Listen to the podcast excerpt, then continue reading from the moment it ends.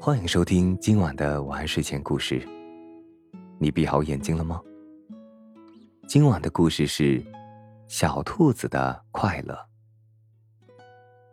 春天到了，小兔子和小狐狸约好出去郊游。要去的地方是森林边缘的一座开满杜鹃花的小山。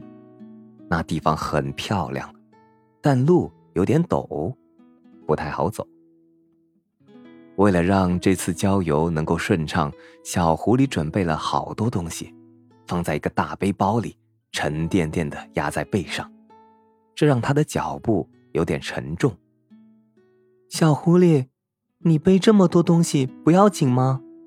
半路上，小兔子有点担心，让我帮你分担一些吧。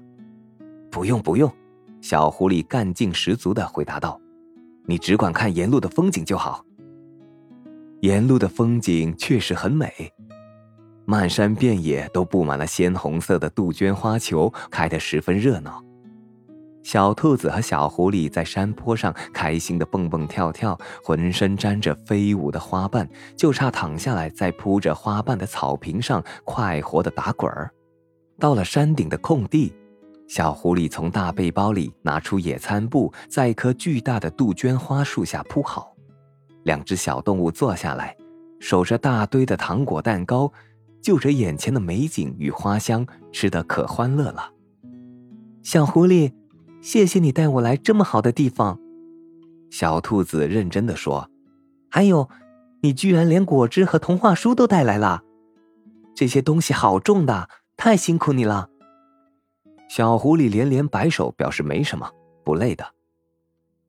能看到小兔子的可爱笑容，小狐狸觉得一切的辛劳很值得。野餐过后，两只小动物又靠着树干读了一会儿童话书，还躺下来美美的睡了个午觉。和煦的阳光透过杜鹃花瓣的缝隙洒在他们身上，暖洋洋的，别提有多舒服了。在山上，天气变化很快。乌云遮蔽了原本蔚蓝的天空。等小狐狸和小兔子从午睡中醒来，树丛间已经开始落下零零点点的雨滴。他们赶紧把野餐用具和垃圾都收拾好。小狐狸背起大背包，举着雨伞，招呼小兔子过来，跟他一起下山去。可是没走多久，大概是山路太滑，小狐狸没站稳，一脚踩滑，结结实实的摔了一跤。小兔子赶忙去把它扶起来，发现小狐狸的脚扭了，走路一瘸一拐的，很是狼狈。接下来的路就只能由小兔子背起那个大背包，一边撑着伞，一边扶着小狐狸慢慢往山下走。看着小兔子在滑溜溜的山路上吃力的稳住身形，即使在冷冷的风中也累出了满头汗水，小狐狸不禁有些自责。对不起啊，小兔子，我连累你了。嗯，你在说什么呀？小兔子偏头看向小狐狸，这不是好朋友间很正常的帮忙吗？可是，小狐狸低下头，语气闷闷的。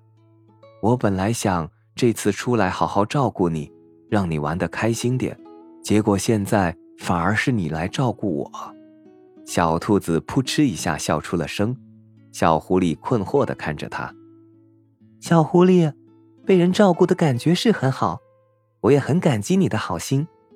小兔子止住了笑，一本正经的解释道：“但我又不是水獭妈妈怀里的小崽崽，除了被人照顾之外，什么都做不来。你要是非要帮我把所有的事情都做了，那就是夺走了我的另一种快乐。另一种快乐？”小狐狸一脸茫然。那是什么呀？小兔子歪着头说：“我小时候听外婆说过，长大的好处就是我可以不仅照顾好自己，还能有余力去照顾其他有需要帮助的人。这种帮助别人的感觉也很快乐。现在我好不容易长大了，有机会体会这种管好自己也帮助别人的快乐了。你可千万别跟我抢啊！”小狐狸没说话。沉默了一会儿，然后抬起头看着小兔子：“我好像懂你的意思了。”能做好自己该做的事，或者有机会能为小兔子做一些事时，确实让小狐狸感到快乐。嘿嘿，小兔子笑了笑，将伞盖往小狐狸的头顶偏了偏。那我们继续往下走吧。小狐狸点点头，然后突然又像想起了什么，不放心的说：“那小兔子，你以后如果有什么需要我帮忙的地方，也一定要说哦。”好，好，好，我们都不要勉强自己。如果真的遇到了自己搞不定的麻烦，也要给别人帮助的机会。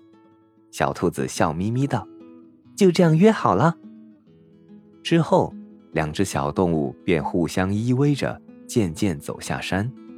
虽然这趟郊游的结尾不是那么的轻松圆满，但他们谁也不觉得惋惜，反而对以后的日子充满了期待。